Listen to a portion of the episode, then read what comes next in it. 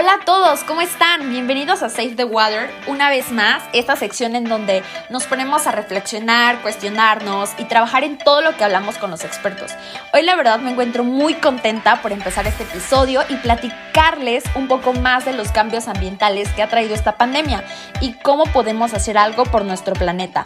Y bueno, el día de hoy tenemos a una invitada, es una persona que conozco desde ya hace tiempo y es Marian Deita, es la directora local de la organización no gubernamental Techo Oaxaca, la cual se encarga de ayudar a personas que se encuentran en zonas marginadas y con falta de recursos como el agua, para que puedan alcanzar y tener una mejor calidad de vida. Por lo que Marianne se encarga de que todas las actividades que se llevan en Techo se cumplan y desarrollen de la mejor manera.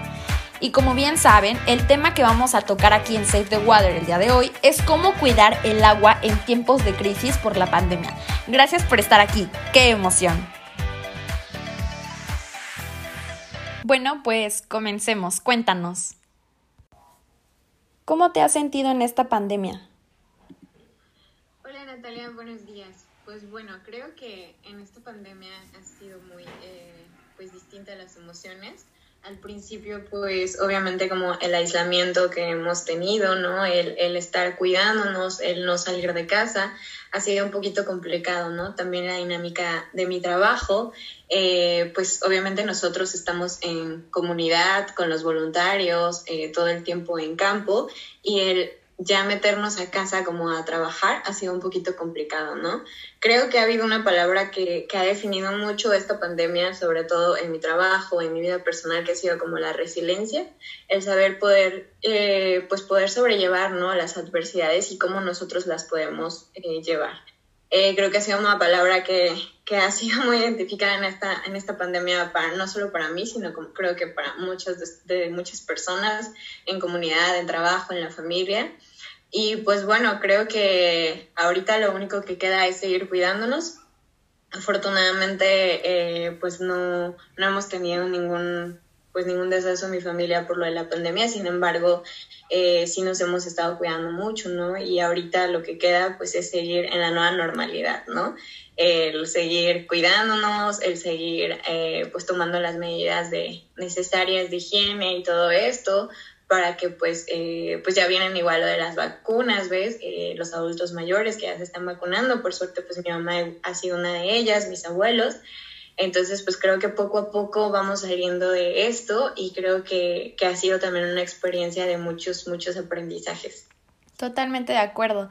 ¿Y has experimentado o observado la falta del recurso de agua potable en tu casa o alguna zona de aquí de Oaxaca?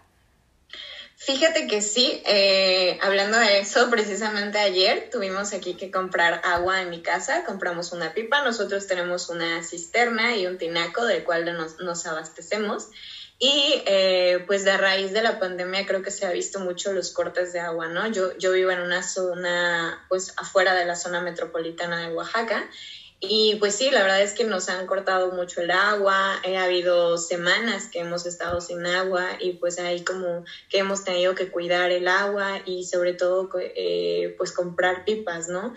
Eh, en este caso, por ejemplo, cuando, cuando se les va el agua, pues todos están comprando pipas y suben los precios, ¿no? De, de las pipas también. Entonces sí he experimentado el, el quedarme sin agua, eh, el cuidarla también más, ¿no? Sí también pues este proceso de que pues estamos ya ahora de, en casa de lleno, eh, pues obviamente cuántas veces vamos al baño, antes pues comíamos fuera, ¿no? Pero ahora pues comemos aquí, utilizamos agua para lavar los trastes. El estar también en casa ha sido que nosotros utilicemos mucho más agua, ¿no? De la que normalmente utilizábamos cuando nosotros nos íbamos a trabajar todos o salíamos o, casi no estábamos en casa, pero ahora el, estar más aquí en casa eh, ha sido que pues utilicemos más agua, ¿no? Eh, y bueno, en zonas, en alguna zona de Oaxaca, la verdad es que también lo he visto en zonas de algunos familiares, algunos amigos y, y sobre todo en zonas en donde trabajo, en los asentamientos populares, donde se ve también eh, que pues no les han cortado el abastecimiento de agua, ¿no? Eh, ya sea porque pues por el servicio, porque eh, no tienen acceso a este, a este recurso, etcétera, ¿no? Pero creo que sí ha sido un poquito más visible, sobre todo en la pandemia, el acceso al agua, ¿no? a este vital recurso. Sí, claro, y como comentas, últimamente hacemos más uso de, de agua, pues para, no tanto, bueno, sí, para la higiene de tanto nuestra como de lo que entra y sale de casa, ¿no? Claro, sí, ahora que, estamos todos aquí en la casa, de repente pues el bañarnos, ¿no? El, el eh, utilizamos más agua, como te comento, como el, el, lavar los trastes, el hacer la comida, que pues ahora estamos de lleno aquí, creo que, creo que ahí utilizamos muchísimo más agua. Sí, me imagino. Bueno, por ejemplo, la investigación de Avispa Media, un blog local de aquí del estado de Oaxaca, informa que en plena pandemia más de la mitad de Oaxaca tiene escasez de agua y no puede cumplir las medidas de higiene para prevenir contagios por COVID-19 las cifras oficiales al 17 de junio del año pasado fueron de 3.529 casos positivos y 400 fallecimientos por la enfermedad, y a partir del último informe de monitoreo de sequía publicado el 5 de junio de 2020 por el Servicio Meteorológico Nacional, Oaxaca se encontraba en sequía severa el 23.2% del territorio estaba normalmente seco, casi el 32.5% del estado resintió los, los, efectos de una sequía moderada y alrededor del 12.3% sufrió una sequía grave. Por lo que ante esto, ¿en qué medida crees que esto sea cierto? Pues yo creo que bastante es cierto, ¿no? Lo hemos visto, bueno, yo a lo largo de, lo que he crecido aquí en Oaxaca, he visto que pues antes, por ejemplo, mandaban el agua de que cuatro veces a la semana o tres veces, ¿no? Ahora ya solo lo mandan de que una vez o a veces incluso nos cortan el servicio, ¿no? Eh, esto ha sido yo creo que provocado principalmente por el crecimiento de la población, ¿no? Eh, la población ha ido creciendo excesivamente y también no ha, no ha ido creciendo eh, pues de una forma ordenada, ¿no? Habido mayores asentamientos donde las personas no tienen acceso a este recurso, no tienen esta infraestructura hídrica que también es súper importante para la calidad de vida de las familias. Y pues bueno, la emergencia sanitaria por el COVID-19 también dejó en evidencia muchísimas desigualdades, ¿no? Que impiden que, que toda la población se adhiera a estas medidas de higiene, ¿no? Que ha sido pues el constante lavado de manos, eh, también la limpieza de, de las superficies, ¿no? Eh, las, las actividades que son imposibles de realizar para algunas comunidades que no tienen ningún acceso al servicio básico de agua potable. En este caso también, bueno, eh, hemos visto también que la contaminación ha sido un, gran, un grave problema para esta sequía, ¿no? Eh, si bien sabemos que los ríos, por ejemplo, el río Salado, el río Atoyac, ya son ríos que están eh, pues declarados totalmente contaminados, ¿no? Ya no se pueden rescatar. Esto ha sido pues obviamente va de la mano con el crecimiento de la población y la contaminación que nosotros estamos causando en esto, ¿no?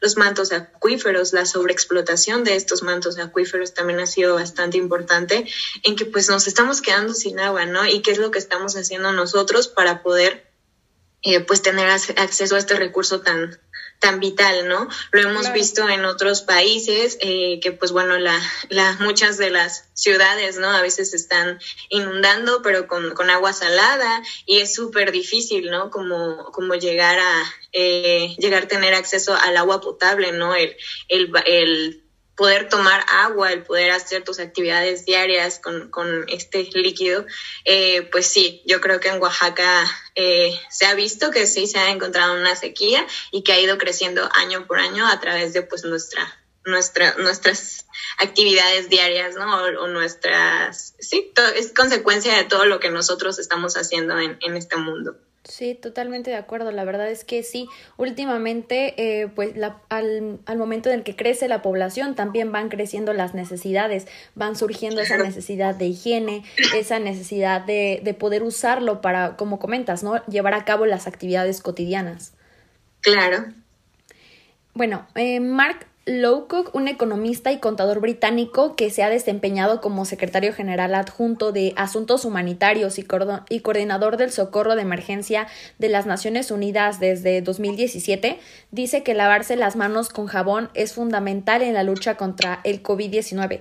Sin embargo, el 40% de la población mundial, o sea, 3 mil millones de personas aproximadamente, no tiene en casa una instalación para lavarse las manos con agua y jabón. ¿Cómo crees que es esta cita, al tener datos de la población mundial, aplique aquí en Oaxaca? Pues bueno, yo creo que va muy ad hoc también a, cuánta, cuánto por ciento de la población aquí en Oaxaca tiene acceso a este servicio básico. Eh, si bien nosotros en Tacho, como hemos trabajado este tema del agua, eh, decíamos como no, nuestro eslogan prácticamente era eh, ¿cómo te lavas las manos si no tienes agua? ¿no? Y nosotros sabemos que lavarse las manos, como decía ahí, es fundamental para que nosotros pues prevemos estos contagios de COVID-19. Sin embargo, ¿cómo le hacemos para lavar lavarnos las manos si ni siquiera tenemos agua, ¿no? Si ni siquiera tenemos este recurso tan, tan vital. Entonces, pues bueno, yo creo que esta crisis pues afectó a toda la población, ¿no? Aquí en Oaxaca, en, América Latina, a nivel mundial. Y eh, pues bueno, desde los recursos de las comunidades en situación de pobreza, pues afrontar esta emergencia a nivel global ha sido bastante complicado, ¿no? Eh, sobre todo en los asentamientos populares, que son los eh, que tienen mayor vulnerabilidad, digamos que ni siquiera tienen este acceso al recurso, ¿no? Es donde pues todos los servicios básicos indispensables son escasos o siquiera existen, ¿no?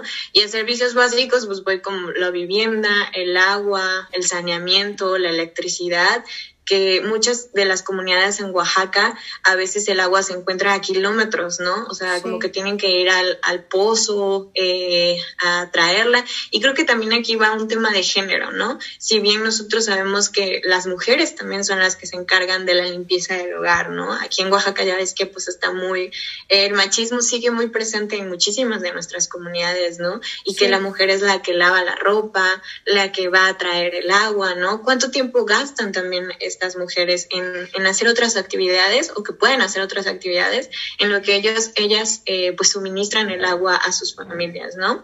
El acceso a veces del agua depende de los camiones, de las pipas o incluso a veces muchas de las familias eh, pues están nada más pendientes de la, de la lluvia que pueda caer, ¿no? O sea, tienen agua si llueve, si no llueve, pues no hay agua, ¿no? Y ya ves que igual el cambio climático que se ha visto aquí en Oaxaca ahorita está lloviendo y es como todavía no es época de lluvia, como nosotros le decimos. Entonces, eh, pues bueno, también el, agua creo que no ha sido también solamente el problema, también el hacinamiento que existe en, en las comunidades, ¿no?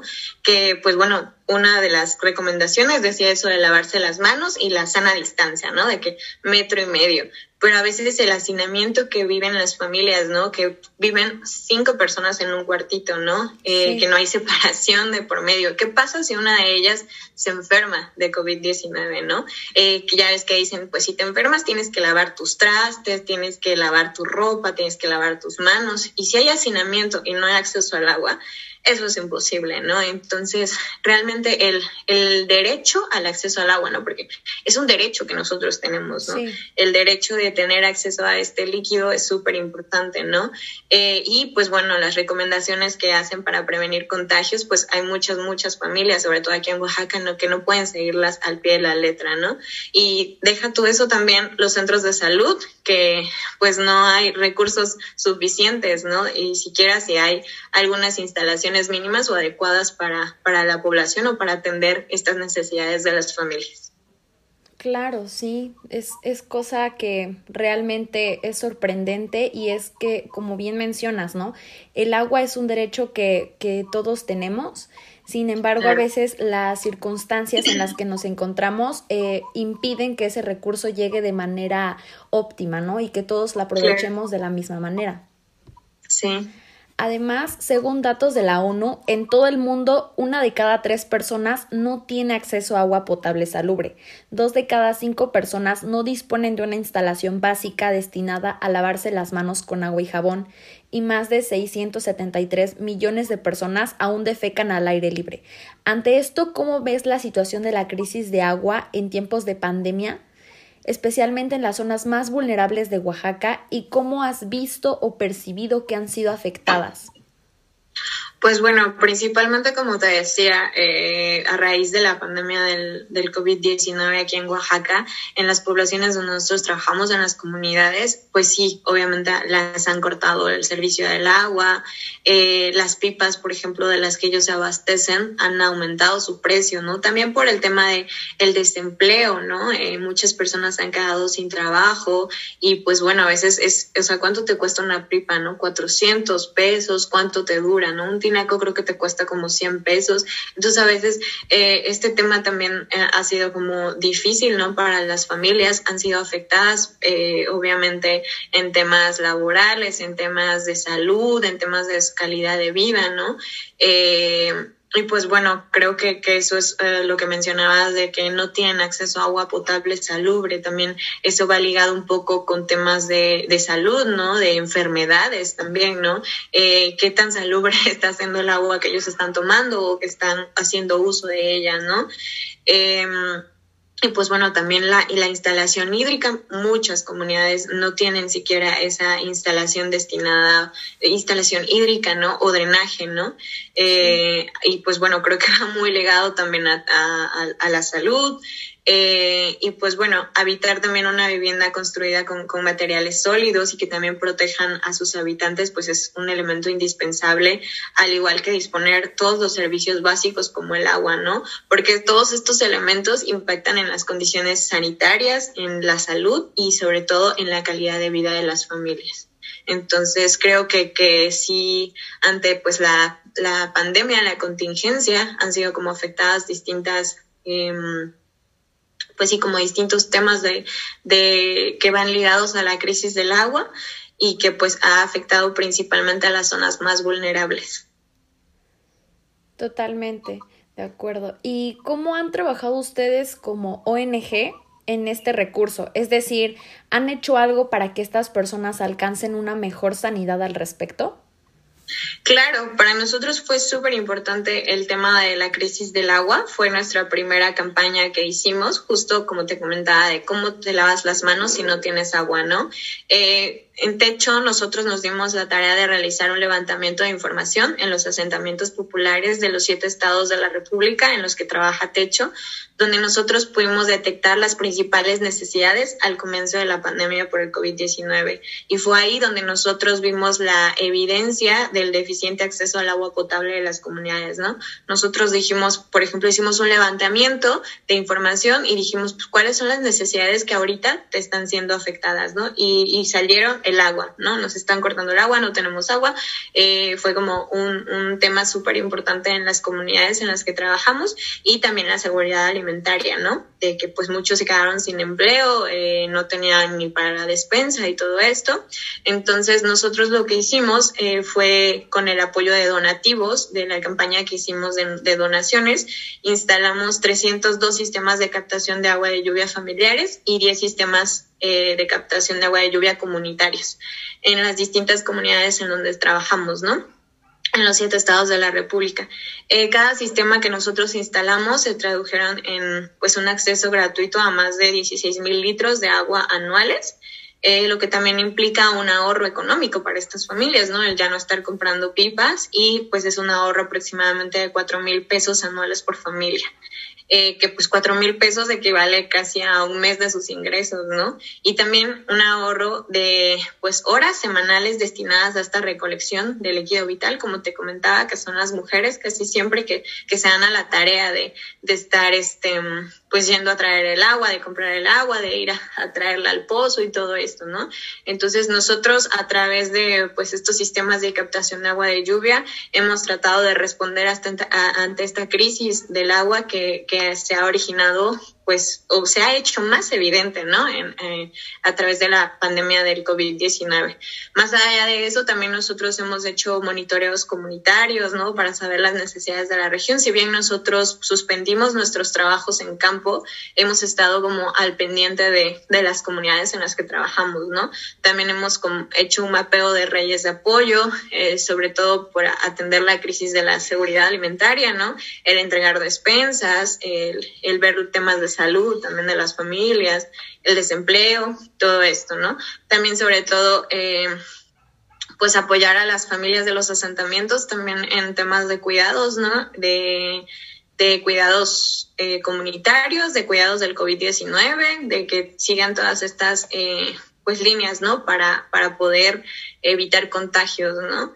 Entonces, eso ha sido como nosotros hemos ido trabajando pues a pues con esta, a través de esta crisis, ¿no? Que hemos tenido y también en algunos estados hemos este, instalado algunos baños húmedos y baños secos, eh, sobre todo para también una mejor sanidad, ¿no? Sí, eso es totalmente sorprendente, la verdad, todo el trabajo que hacen. Em, ahora sí que poniéndose en, en, bueno, tratando de cuidar que las personas tengan una mejor calidad de vida, una mejor sanidad y claro, ¿no? Que pues ahora sí que al evitar que ellos gasten, ¿no? En encontrar una alternativa de ahorro para que ellos puedan, bueno, realmente no salgan tan afectados. Es una forma muy, muy buena de, de, poder brindar una mejor calidad de vida a la sociedad actual. Y, bueno, por esta razón, la Organización Mundial de la Salud, la OMS, ha estado liderando el esfuerzo mundial para hacer frente a la a la COVID-19 a través de un plan estratégico de preparación y respuesta, destacando las medidas de salud pública que deberían adoptar los países para prepararse y responder a la COVID-19 bajo seis medidas favorables para el clima, lo que también se puede implementar y difundir en la sociedad. La, la medida número uno es nombrada transición verde, en donde las inversiones deben acelerar la descarbonización de todos los aspectos de nuestra economía. El segundo, empleos verdes y crecimiento sostenible e inclusivo. El número, la número tres, economía verde, hacer que las sociedades y los pueblos sean más resilientes mediante una transición justa para todos y que no deje a nadie atrás. Cuatro, invertir en soluciones sostenibles. Los subsidios a los combustibles fósiles deben desaparecer y los contaminadores deben pagar por su contaminación. 5. Afrontar todos los riesgos climáticos. Y 6. Cooperación, es decir, que ningún país puede triunfar por sí solo. ¿Qué opinas al respecto? ¿Modificarías alguna de estas medidas o las dejarías igual? Pues bueno, yo creo que, varias de esas medidas son súper importantes, sobre todo para, eh, pues sí, ¿no? Prepararse y responder al COVID-19, como decía, como decía eh, aquí la Organización Mundial de la Salud. Y pues bueno, yo creo que la economía verde ha sido como un tema bastante interesante que se ha dedicado a mejorar, al mejoramiento del bienestar humano e igualdad social, ¿no? Y nosotros, por ejemplo, en la organización, como tenemos esto de una comunidad, una sociedad más justa, igualitaria, integrada y sin pobreza, ¿no? Que es el ideal que nosotros queremos pues para la sociedad o para, para el mundo, ¿no? Incluso. Eh, y pues bueno, este enfoque de economía verde yo creo que es una herramienta importante para el desarrollo sostenible y sobre todo para la erradicación de la pobreza, ¿no? Eh, pues también representa una oportunidad, yo siento, para que los países eh, apliquen también estas, este desarrollo sostenible, ¿no? Que, que, que, responde también a muchas crisis económicas, sociales, financieras, eh, que también va de la mano con la redistribución del capital natural, eh, y que, bueno, eh, la equidad social y, y la protección del medio ambiente también es como súper importante en que nosotros podamos tener pues una sociedad más igualitaria, ¿no? Eh, y pues bueno, creo que aquí va también como un tema muy político, ¿no? Como estos incentivos fiscales que yo eh, pensaría que se, que se deberían de hacer, sobre todo pues un papel muy importante del gobierno, ¿no? Para, para que esto se realice y para que podamos tener esa pues igualdad social, ¿no? Eh, también la, la, inversión pública que, que, que, el gobierno realice en investigación y en desarrollo para la innovación verde, creo que también va muy de la mano con estas eh, medidas que mencionabas y también pues un, un papel importante de, de, la sociedad, ¿no? Que también juega en estas medidas de la transición verde y, y sobre todo yo creo que todo esto es como, sería como lo ideal. Creo que sería eh, pues sí, como lo ideal para una igualdad social, sin embargo, creo que sí nos tomaría un poquito de tiempo para llegar a eso. Claro. Y con base en toda esta información que hemos abordado, ¿qué le dirías a nuestros oyentes sobre la crisis del agua? ¿Qué tips o requerimientos aconsejarías para cuidar el agua?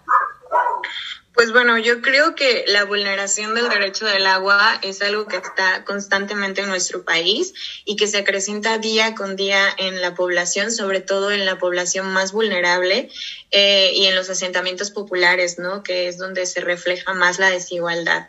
Eh, si bien yo creo que es una obligación de los gobiernos brindar este acceso al agua, porque pues, es un derecho, ¿no?